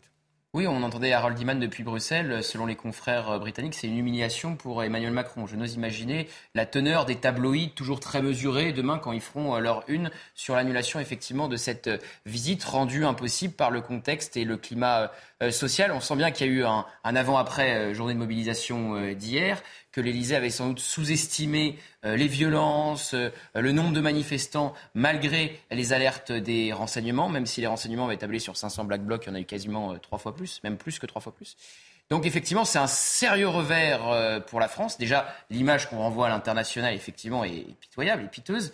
Au-delà de nos poubelles qui brûlent, qui avaient déjà fait la une de plusieurs médias internationaux, là, effectivement, cette annulation va venir relancer cela. Alors pourquoi c'était aussi impossible? Au-delà des violences, la CGT avait euh, menacé euh, d'empêcher le tramway de circuler, le tramway qui devait prendre euh, Charles III à Bordeaux, puisqu'il devait également se rendre à Bordeaux. Il devait faire d'ailleurs le trajet en train. Gérald Darmanin, ce matin, sur notre antenne, a affirmé que tout était prêt, alors que deux heures plus tard, annulation du, de la visite de, de Charles III. D'ailleurs, il n'avait pas répondu non. Si on est très honnête à la question de Laurence Ferrari, Laurence lui demande est-ce que la visite va être annulée? Il ne répond pas non, mais il affirme que tout est prêt. Donc on imagine que l'annulation était déjà dans les tuyaux depuis euh, plusieurs euh, heures, pour ne pas dire euh, plusieurs jours. Et puis il y avait ce dîner à Versailles, ce fameux dîner à Versailles qui devait avoir lieu à la veille d'une nouvelle journée de mobilisation, puisque je vous rappelle que le dîner à Versailles devait être lundi, et hier soir l'intersyndicale s'est réunie, et nouvelle journée de mobilisation mardi. Donc là, les images, évidemment, la presse britannique dit que la France est obsédée depuis plusieurs jours par 1789. Ensuite, les images d'Emmanuel Macron, j'imagine en queue de pie, recevant euh, Charles III, Versailles, buvant du champagne, etc. À la veille d'une nouvelle journée de mobilisation, ça aurait pu une nouvelle fois venir renforcer les cortèges et, la défiance contre le chef de l'État. Et sans bain de foule. Et sans bain de foule. Parce qu'il y avait la descente des Champs-Élysées aussi qui était prévue. Exactement. Ah, il était prévu ah, bah non, mais c'était impossible. Un certain nombre et selon le ministère de, symboles, surtout, qui, qui auraient été compliqués à assumer euh, et, le gouvernement. Selon le ministère de l'Intérieur, plusieurs individus voulaient venir pourrir le déplacement euh, de Charles III. Est-ce que ça peut avoir euh, des conséquences diplomatiques entre la, France et la Grande-Bretagne? C'est la question que je voulais poser à Harold Iman, qui est à Bruxelles, qui suit le déplacement du chef de l'État. Ça, ça peut porter à conséquence tout ce qui se passe? D'une manière, oui car euh, Rishi Sunak avait voulu se rapprocher de la France après les difficiles années de Boris Johnson, suivi de Liz Truss, qui était franchement déplorable pour les relations bilatérales. Donc là, c'est une façon de tout remettre à, zéro, les compteurs à zéro et repartir de bon pied. Et le roi était là pour, euh, si vous voulez, ouvrir la danse. Et euh, maintenant, euh, il ne le fera pas. Lui-même, qui n'est pas si populaire que cela en Angleterre, où il est beaucoup moins apprécié que sa mère Elisabeth II et de temps en temps il se prend un œuf lancé en sa direction. Donc voilà, et le Royaume-Uni aussi qui connaît des grèves avec les grèves dans le système de santé et dans les transports. Donc si vous voulez, il y avait une espèce de parallélisme mauvais. Euh, c'était un mauvais feeling, un mauvais mood, on dirait, euh, de, part et d'autre. Et ce n'est pas si bon pour Rishi Sunak et les relations bilatérales, mais bon, il va, falloir qu'ils attendent et qu'ils relancent tout cela et qu'ils s'occupent vraiment du problème des small boats, les bateaux qui euh, traversent la Manche avec des migrants de la France vers les rivages de l'Angleterre. Merci pour ces euh, précisions, Harold Iman. Il y a quelque chose qu'on n'a pas dit d'ailleurs depuis le début de l'émission. C'était donc la première visite de Charles III, la première visite internationale de Charles III depuis qu'il est monté sur le trône. C'était vécu euh, comme un honneur fait à la France. L'Angleterre faisait un honneur à la France en réservant sa première visite d'État. Comme c'était le cas pour Elisabeth II d'ailleurs. Exactement. Et l'honneur, ben voilà, on l'a, on, l'a pas eu. On ne l'a pas. Voilà. on n'aura pas, on n'aura pas non plus symbole. Merci euh, Gauthier Lebret. On va avancer puisque tout ça, c'est bien sûr la conséquence de ce regain de mobilisation, de ces violences inédites. C'est le bilan de la neuvième journée de mobilisation contre la réforme des retraites. Un peu plus d'un million de personnes dans les rues selon le ministère de l'Intérieur, trois millions et demi selon les syndicats et un constat implacable. Il y a un avant et un après 49-3. Ces images de violence, on les a retrouvées à Paris. On en a largement parlé depuis ce midi. Je veux vous montrer également à présent ce qui s'est passé en, région. Euh, il y a eu la porte de la mairie de Bordeaux incendiée, le tribunal de Nantes pris pour cible. Regardez aussi ces images à Lorient, où 7200 personnes ont, ont manifesté. L'hôtel de police et la sous-préfecture ont été pris pour cible. Le récit est signé Geoffrey Defebvre. Des vitres brisées, des murs calcinés, des pavés retrouvés. En marge de la manifestation, l'hôtel de police de Lorient a été pris pour cible. Pour protéger leur commissariat, les forces de l'ordre ont lancé du gaz lacrymogène pour disperser la foule. À côté, c'est une effigie à l'image du président Macron qui a été pendue et brûlée devant la sous-préfecture. Dans un tweet, Gérald Darmanin, le ministre de l'Intérieur, a condamné ces actes. Inacceptables attaques et dégradations contre la sous-préfecture et le commissariat de Lorient. Pensez aux fonctionnaires blessés. Ces actes ne peuvent rester impunis. Selon le procureur de Lorient, dix personnes ont été interpellées et placées en garde à vue.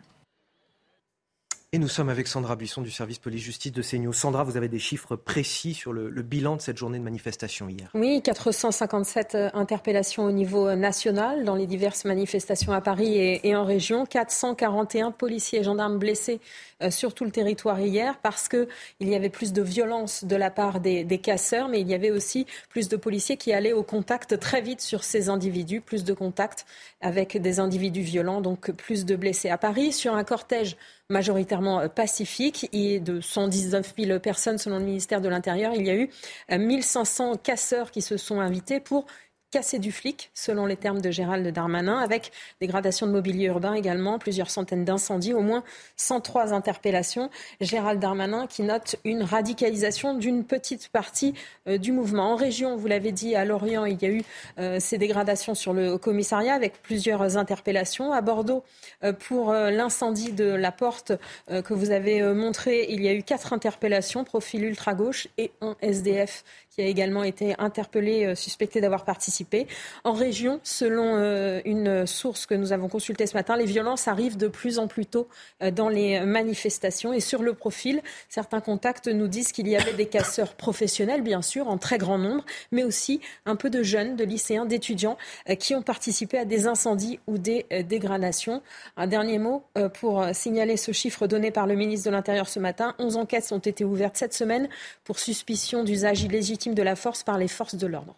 Merci euh, Sandra Buisson. Joanne Cavallero, vous êtes euh, déléguée nationale CRS euh, Alliance. On voit bien qu'effectivement, depuis une semaine, la contestation prend une autre tournure, plus violente cette fois, avec un, point culminant qui a été cette journée d'hier, cette neuvième journée de mobilisation. Il va y avoir encore une autre journée de mobilisation à l'appel des syndicats mardi prochain, le 28 mars.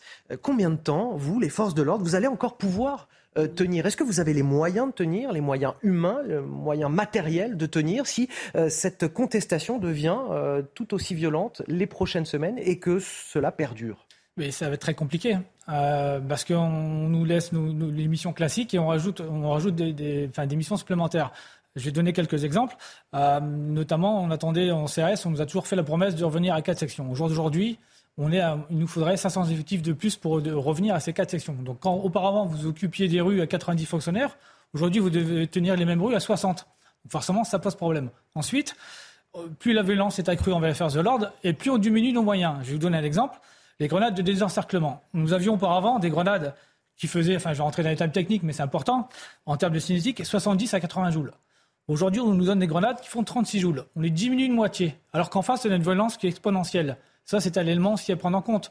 On nous donne des grenades assourdissantes qui sont à laisser. Les marchés publics ne sont pas encore passés. Je veux dire, on met les collègues, c'est de la chair à canon en fait. On les met devant. Aujourd'hui, tout le monde soutient les policiers, mais dans 15 jours, les collègues vont être tout seuls parce qu'il va falloir répondre de certaines convocations à l'IGPN.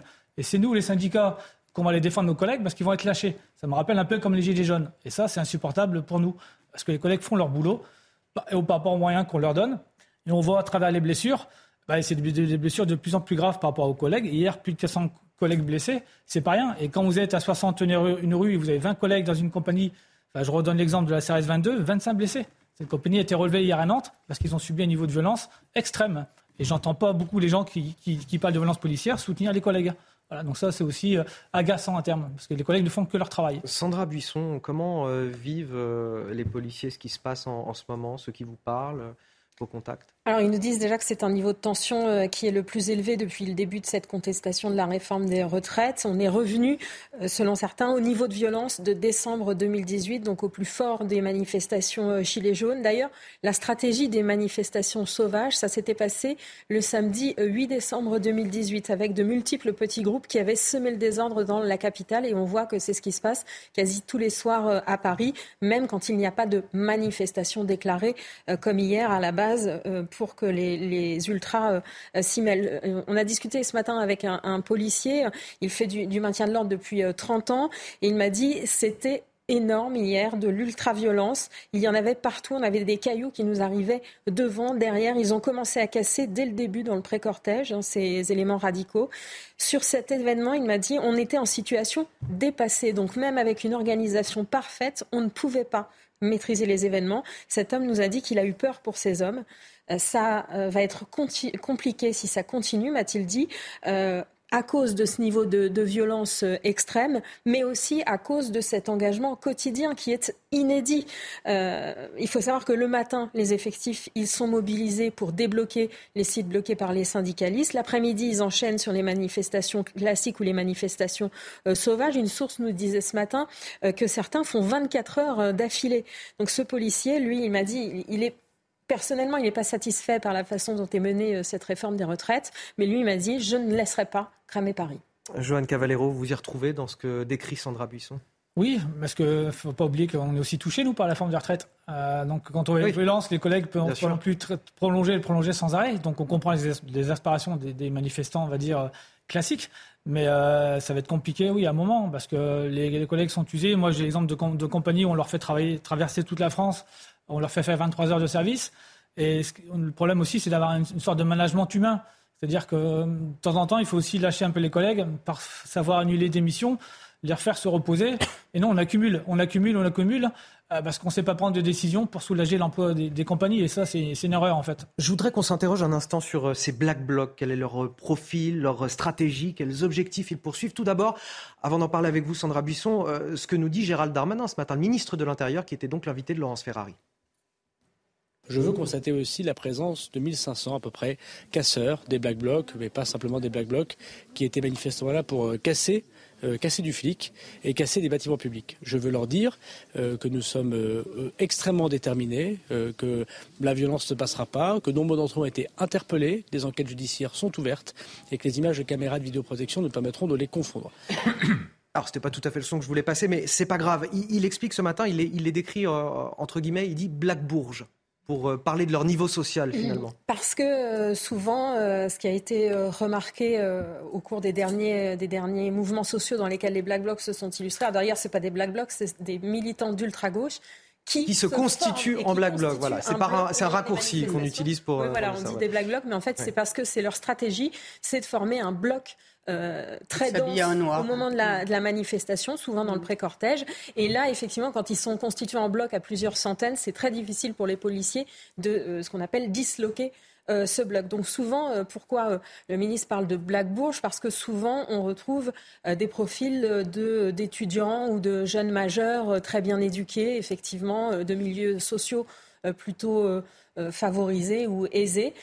Et euh, ce qu'on sait aussi, c'est qu'ils sont extrêmement organisés. C'est très difficile de les arrêter sur le fait, puisque en fait, ils font le coup de force, c'est-à-dire qu'ils lancent les violences, les incendies, mais souvent ensuite, ils ont entraîné avec eux des manifestants plus classiques qui se sont laissés déborder par la violence et qui s'y adonnent. Et eux, les ultras, les vrais ultras, les vrais radicaux casseurs, euh, sont déjà partis en fait. Donc c'est très peu souvent euh, qu'on peut les interpeller. Et ils sont effectivement très bien organisés. Moi, j'étais allée en comparution immédiate voir un individu. Qui pour le coup euh, avait vraiment le, profil d'un euh, casseur euh, radical, et il avait dans son téléphone un schéma avec un, policier, un CRS, avec des flèches où il était indiqué qu'il fallait taper plus particulièrement pour effectivement impacter le plus possible physiquement un CRS quand vous vous y preniez contre lui, donc physiquement.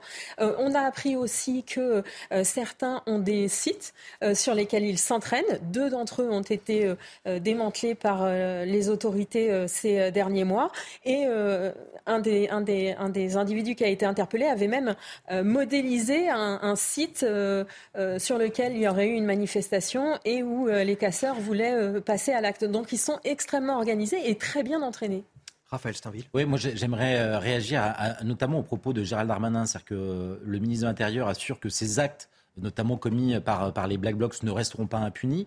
Mais c'est bien là que le, le bas blesse, c'est-à-dire qu'on a l'impression, certes, il y a des enquêtes judiciaires, il y a des comparaisons immédiates, mais la réponse pénale, euh, elle est très insuffisante. On a même vu le syndicat de la magistrature euh, finalement euh, démissionner de sa, de sa mission de justice, comme si ça faisait partie de, de, sa manière de, de, contester aussi la, la, la, réforme des retraites. alors il y, a, il y, a, une telle idéologisation de la justice aujourd'hui que finalement, c'est les, les auteurs de ces actes, notamment contre les forces de l'ordre, sont euh, euh, punis euh, de manière très, très, très légère quand ils le sont. Ça génère une lassitude d'ailleurs chez vous, Joanne Cavallero? Oui, parce qu'à l'inverse, on va voir un collègue qui, On va prendre 10 secondes d'image d'une vidéo, c'est tout de suite un scandale parce que les gens parlent sans connaître la façon d'intervenir. Le collègue, nous, il va passer en conseil de discipline, il va passer au, pénal, il va, il va prendre des sanctions. Et souvent, les, gens qui passent au tribunal, bah, il y a quasiment zéro. Je reviens tout à l'heure, nous, ce qu'on réclame, c'est des pleines planchers et vous retrouvez les mêmes dans les manifestations les jours suivants. Là, vous avez des manifestations hier, vous retrouvez les mêmes euh, dans les manifestations de mardi. Ce que je rappelle aussi à l'époque, euh, sur la loi anti-casseurs, ça n'avait pas été validé. Euh, le fait que des gens puissent être assignés à contrôle judiciaire, venir sur des commissariats les jours de manifestation. Donc en fait, on ne donne pas les moyens de, lutter concrètement contre les casseurs. Vous parlez de cette proposition de, de peine plancher, ça a été proposé par Horizon, et refusé par le gouvernement. C'est là où on voit. Et les députés de la majorité. les députés de la majorité. Ça pose un problème de consualité, c'est toujours le problème. Oui, d'accord. Et c'était juste en cas de récidive. Donc c'était même pas pour les premiers actes. Moi j'aurais juste posé une question, Sandra. Moi j'ai le sentiment qu'ils sont localisés quand même dans des villes de gauche. Nantes, alors, ah, euh, euh, localisés, je sais pas s'ils viennent de Nantes. non, non, géographiquement, euh, on a l'impression. Effectivement, Nantes et Rennes sont connus pour être des bastions de l'ultra-gauche. Et effectivement, c'est là, en général, que les manifs dégénèrent le, plus souvent. Alors, c'est pas forcément qu'ils y sont localisés et qu'ils y habitent. ils vont dans des villes de gauche. Ils y passent beaucoup à l'axe et depuis, depuis des années. Pour revenir sur les peines planchées, effectivement, ce qu'il ce que, ce qu'il faut préciser, c'est que pour que ça puisse être applicable, et que ça ne soit pas anticonstitutionnel, euh, il faudrait laisser au juge la possibilité d'y déroger. C'est comme ça que ça a été appliqué euh, la dernière fois par Nicolas Sarkozy. Parce que si vous ne laissez pas la liberté au juge d'y déroger, euh, vous rompez l'individualisation de la peine et donc anti, ça n'est pas constitutionnel. Donc ça avait été appliqué mais très peu appliqué, puisque à 70%, les juges y dérogeaient. Donc en fait, c'est soit on change la Constitution et on applique les peines planchées fermement, sans possibilité d'y déroger, sinon ça donnera la même chose qu'avec euh, Nicolas Sarkozy, 70% de on, change, on, va marquer, si vous le voulez bien, Raphaël Steinville, je vous interromps, on doit marquer une courte pause car on est un petit peu en retard. On revient dans un instant euh, sur l'information principale de cette euh, mi-journée, c'est le report de la visite du souverain britannique Charles III en France en lien avec justement euh, les manifestations, la situation sociale dans notre pays. Un plateau de qualité pour parler de toute l'actualité aujourd'hui. Naïma Fadel, Raphaël Steinville, Benjamin Morel, Johan Cavallero, Gauthier Lebret et Sandra Buisson du service police-justice. Mais pour être vraiment complet sur l'actualité, il faut évidemment Somaya Labidi, le rappel de l'actualité. La visite officielle du roi Charles III finalement reportée par l'Élysée, un report dû au contexte euh, particulièrement tendu lié aux manifestations qui secouent le pays depuis le début du mois de mars. Le monarque et son épouse Camilla disent se réjouir de venir en France dès que des dates pourront être trouvées. Deux usines d'incinération ont rouvert ce matin après deux semaines et demie de grève contre la réforme des retraites. Les salariés de Saint-Ouen et d'Issy-les-Moulineaux ont voté la fin de la grève. Quant au troisième site, le plus important est situé à Ivry-sur-Seine. Une assemblée générale est prévue dans 30 minutes et doit décider de la suite à donner au mouvement. Et puis 33% des vols sont annulés ce dimanche au départ d'Orly et 20% ce lundi. Des annulations préventives qui concernent également Lyon, Saint-Exupéry et Marseille qui seront imputées de 20% de leurs vols ce dimanche. Les compagnies aériennes contraintes à nouveau de réduire la voilure en raison du mouvement de grève des contrôleurs.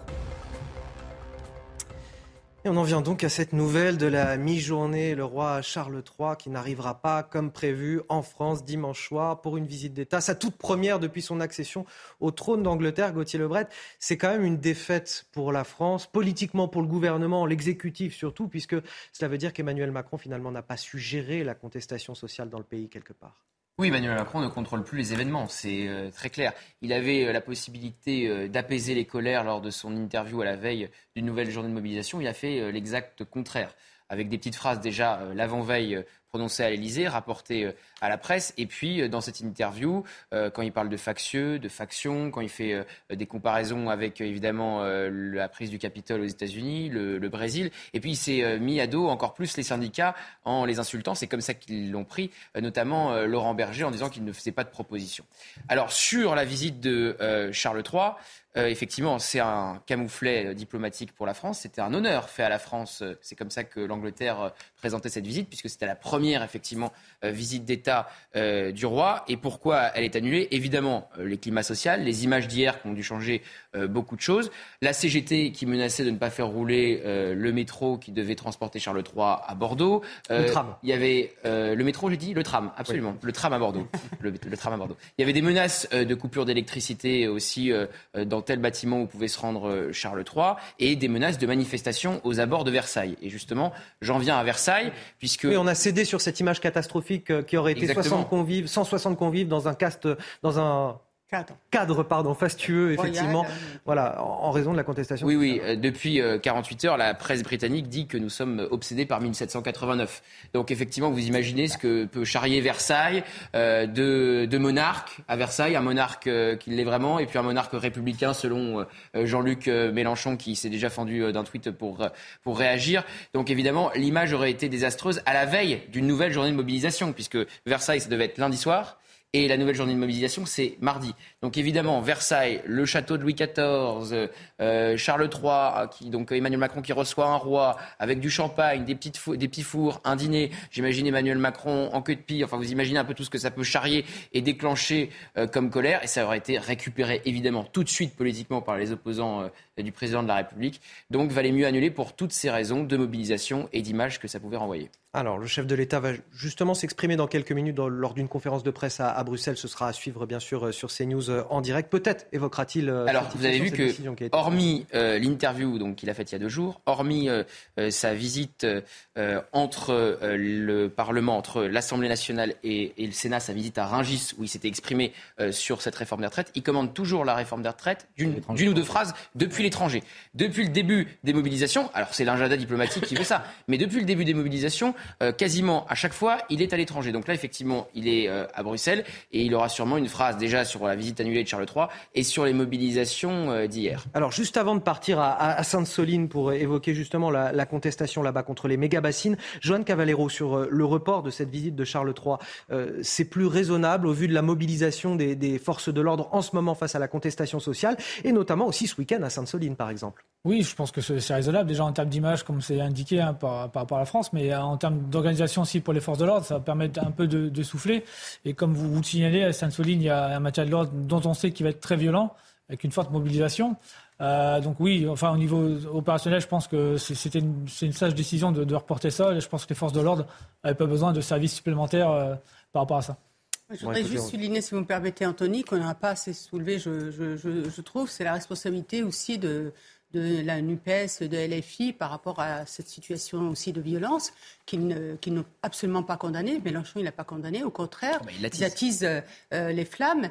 Et euh, au contraire, des syndicats qui, eux, ont condamné euh, fermement. Et donc, j'en appelle encore une fois, hein, c'est toujours la question de la responsabilité de certains partis politiques qui veulent semer le chaos et le désordre. Et aujourd'hui, il faut pouvoir aussi, à un moment, euh, s'interroger sur ces représentants du peuple qui sont indignes de la République. Allez, on va partir dans les Deux-Sèvres où on s'attend à un nouveau week-end de tension autour des projets de, de méga-bassines.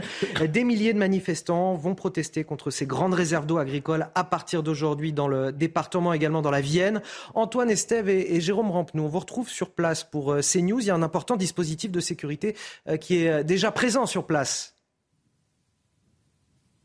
Effectivement, et deux informations importantes à l'heure qu'il est. La première, c'est qu'il y a deux camps, deux campements en cours euh, de construction par les militants anti-bassines. Il y a celui-ci que vous voyez tout au fond là-bas euh, sur les images en direct de Jérôme Rampenou. Il y a beaucoup de tentes. Il y a deux grandes tentes qui ont été installées aussi pour euh, tenir des réunions.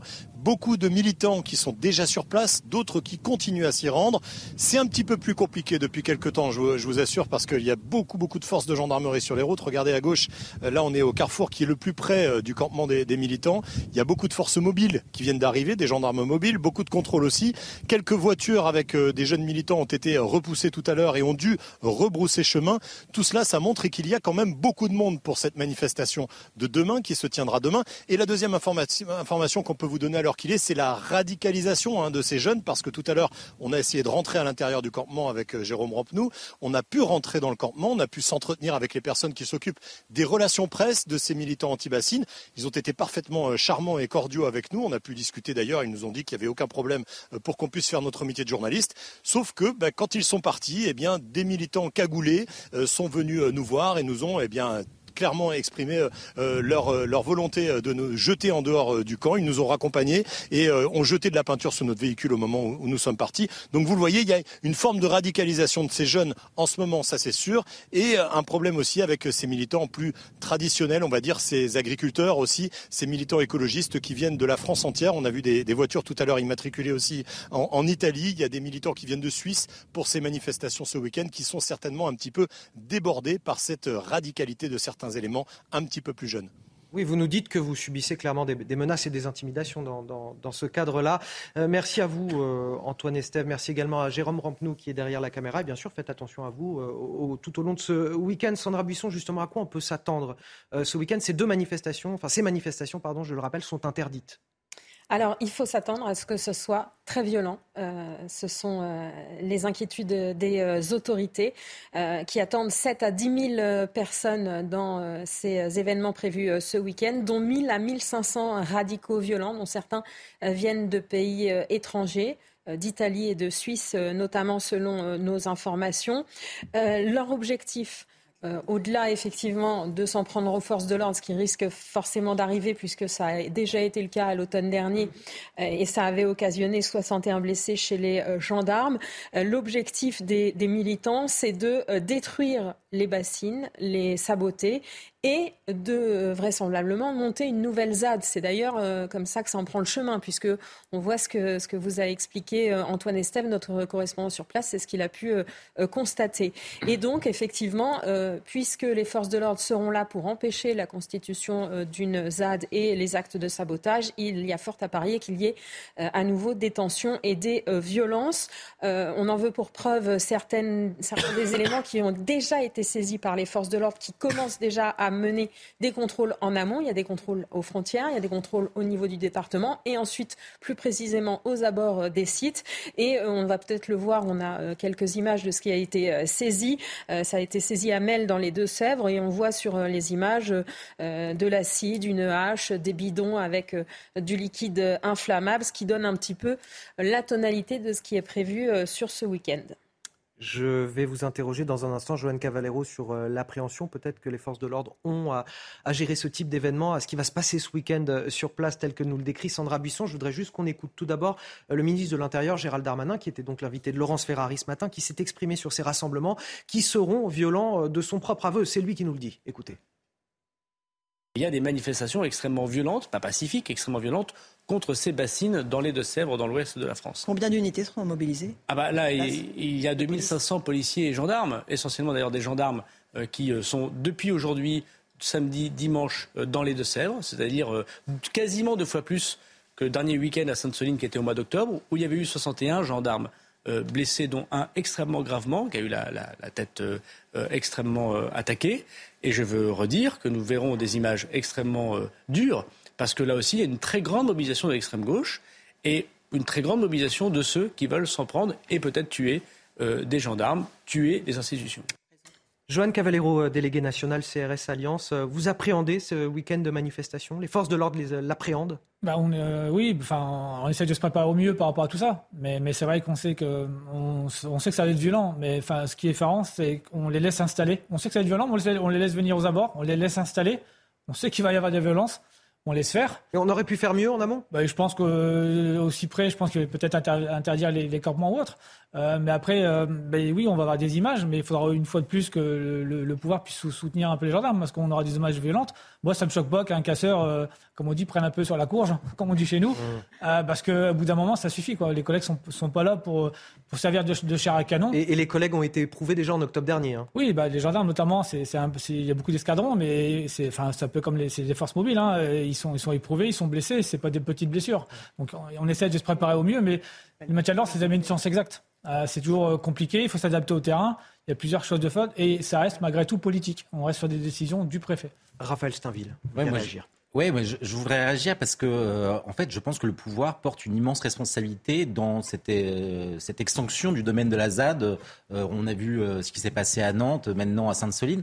Mais c'est précisément parce que le pouvoir, alors même qu'il y avait eu un référendum, un référendum local qui avait validé la, la, possibilité de ce, cet aéroport Notre-Dame-des-Landes, qui a été finalement cassé par le gouvernement, qui a cédé aux zadistes, qu'aujourd'hui se constituent un peu partout des ZAD dès lors qu'un projet est contesté. Et donc, c'est là tout le paradoxe, c'est-à-dire que le, gouvernement peut bien euh, aujourd'hui euh, euh, s'en prendre à l'extrême gauche, mais en laissant faire, en, cédant finalement aux, revendications de ces mouvements écologistes extrémistes, il a, il a laissé la, porte ouverte à, l'installation et à l'essaimation de, ce genre de mouvement partout en France. Gauthier. Pardon. Alors, on y revient, on revient toujours à ça, mais en réalité, le pouvoir n'a cédé que trois fois ces dernières années. Notre-Dame-des-Landes, les Gilets jaunes et les manifestations en Corse pour Ivan Colonna. À chaque fois, il a cédé à la violence. Et là, on a ouvert aujourd'hui une boîte de Pandore qui va être très très difficile à, refermer, que ce soit dans les manifestations de nuit à Paris ou que ce soit demain à Sainte-Soline. D'ailleurs, c'est ce que prévoyait, euh, c'est ce qu'avaient anticipé les, renseignements dans une note qu'on avait pu consulter il y a une dizaine de jours.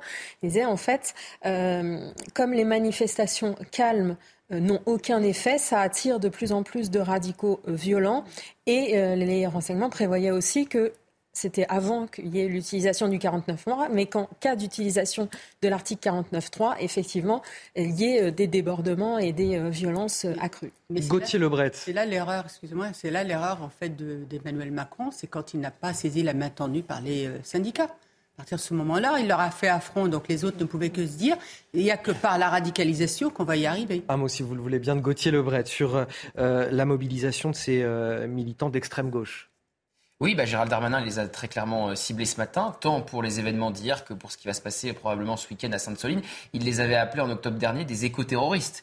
Ce qui voulait d'ailleurs dire au passage que euh, le gouvernement avait cédé aux écoterroristes à Notre-Dame-des-Landes. Si on appelle euh, les personnes de Sainte-Soline des écoterroristes, c'était quasiment euh, les mêmes profils hein. à Notre-Dame-des-Landes. Voilà, exactement. Et on le disait tout à l'heure, le gouvernement qui a aussi cédé à la violence après l'épisode des Gilets jaunes. Et j'entendais sur ce plateau Fabien Villedieu, par exemple, représentant Sudrail, qui disait est-ce qu'il faut être violent pour que le gouvernement nous entende? Là, je clôt la parenthèse. Sur l'extrême gauche, depuis le début des mobilisations après le 49-3, je pense aux soirées dans les grandes villes en France, pour l'Elysée, c'est très clairement euh, des jeunes manipulés par la France insoumise et par Jean-Luc Mélenchon. Et quand vous échangez avec les conseillers du président de la République, on vous explique que Jean-Luc Mélenchon et la France insoumise veulent faire la révolution et qu'ils veulent euh, la disparition du bloc central. C'est-à-dire qu'il veut jouer son duel avec Marine Le Pen pour la prochaine élection présidentielle dans quatre ans. Donc la stratégie de communication de la part euh, de l'exécutif qu'on voit quand on expliqué tout à l'heure que euh, du côté de l'Élysée, on tablait sur un pourrissement et qu'au bout d'un moment, l'opinion pourrait s'inverser, être lassée euh, des débordements et se tourner vers la figure d'autorité euh, du chef de l'État, qu'est venu faire ce matin Gérald Darmanin sur notre antenne, incarner l'ordre et l'autorité face à ceux qu'il appelle, euh, pour le chef de l'État, les factieux et face à l'ultra-gauche et à l'extrême gauche. Alors peut-être une précision, parce qu'effectivement, ça c'est l'explication euh, politique que, que, donnent les, autorités, mais concrètement, l'ultra-gauche telle qu'elle est connue euh, par les forces, les services de renseignement et les forces de l'ordre, les, casseurs professionnels, tels qu'on les appelle, ils interviennent dans toutes les manifestations d'ampleur. On, on se rappelle pendant les Gilets jaunes, quand il y avait une manifestation de soignants, eh bien, ils étaient venus faire euh, le coup de poing. Pour la loi El Khomri, ils étaient là. Euh, pour un 1er mai, avec l'attaque euh, du McDo à Austerlitz, c'était les casseurs violents. Donc, il y a quand même une grande partie des casseurs violents qui ne sont à la manœuvre d'aucun parti. C'est-à-dire qu'en fait, ce sont des spécialistes du désordre. Après, effectivement, peut-être que des jeunes euh, qui, eux, ne sont pas spécialisés dans ces mouvements violents se laissent entraîner, effectivement, comme le dit l'Élysée. D'ailleurs, ces jeunes qu'on a pu voir le soir, plus que des black blocs, me semble-t-il, le soir, euh, euh, après l'utilisation du 49.3, toutes ces soirées de violence qu'on a pu vivre. Justement, est-ce que ces images de violence qu'on a pu observer tout au long de la semaine a de quoi ragaillardir finalement ces militants d'ultra-gauche écologistes que l'on retrouve à Sainte-Soline? Est-ce que justement, ça peut avoir un effet d'entraînement quelque part sur les violences qu'on va retrouver ce week-end, par exemple oui, je pense que bah, ça aura forcément un effet d'entraînement parce qu'on voit, ça se passe tous les jours il n'y a pas forcément beaucoup, il n'y a, pas de réponse judiciaire derrière. Donc en fait, je vous dis peut-être que là sur Sainte-Soline, vous allez retrouver des gens hier qui étaient sur Paris ou ailleurs dans des grandes villes pendant une manifestation qui vont faire euh, route vers vers Sainte-Soline. Euh, mais je pense qu'on peut retrouver un, même. Mais oui, effectivement, tant qu'il n'y aura pas de réponse derrière pénale ferme, euh, bah, on aura toujours ce niveau de violence. Peut-être, oui, peut-être la, nuance que, que j'apporterais, c'est qu'en fait, euh, euh, qu'il s'agisse de Sainte-Soline et Notre-Dame-de-Lande, en fait, c'est une internationale euh, de, de, de, de l'extrême gauche qui, qui, se réunit. C'est-à-dire qu'on a des, des groupes qui viennent d'Angleterre, d'Allemagne euh, et, et, qui se déplacent au gré des, des, des, des ZAD qui se constituent. Donc, c'est la, la, réforme des retraites, pour certains, elle est très, très éloignée parce qu'ils ne sont pas du tout concernés par, par le sujet. et pour moi, m'être rendu à pendant une semaine euh, à Notre-Dame-des-Landes, pendant au plus cœur de, cœur de, la tension. Euh, je crois que c'était en 2013. Euh, on, voit que ces, ces groupes étrangers sont aussi très très très présents. On arrive à la fin de cette émission, le moment de vous remercier tous autour de cette table. Benjamin Morel, Naïma M. Fadel, Gauthier Lebret, Sandra Buisson, euh, Joanne Cavallero et euh, bien sûr Raphaël euh, Steinville. Vous restez avec nous sur CNews. Je vous rappelle l'information principale de cette mi-journée, c'est le report de la visite officielle, de la visite d'État du souverain britannique Charles III en France en raison de la crise sociale que nous traversons dans le pays en France. Le chef de l'État, Emmanuel Macron, est en ce moment à Bruxelles. Il va s'exprimer en direct dans quelques minutes et ce sera à suivre avec Lélie Mathias dans la parole aux Français. A tout de suite sur CNews.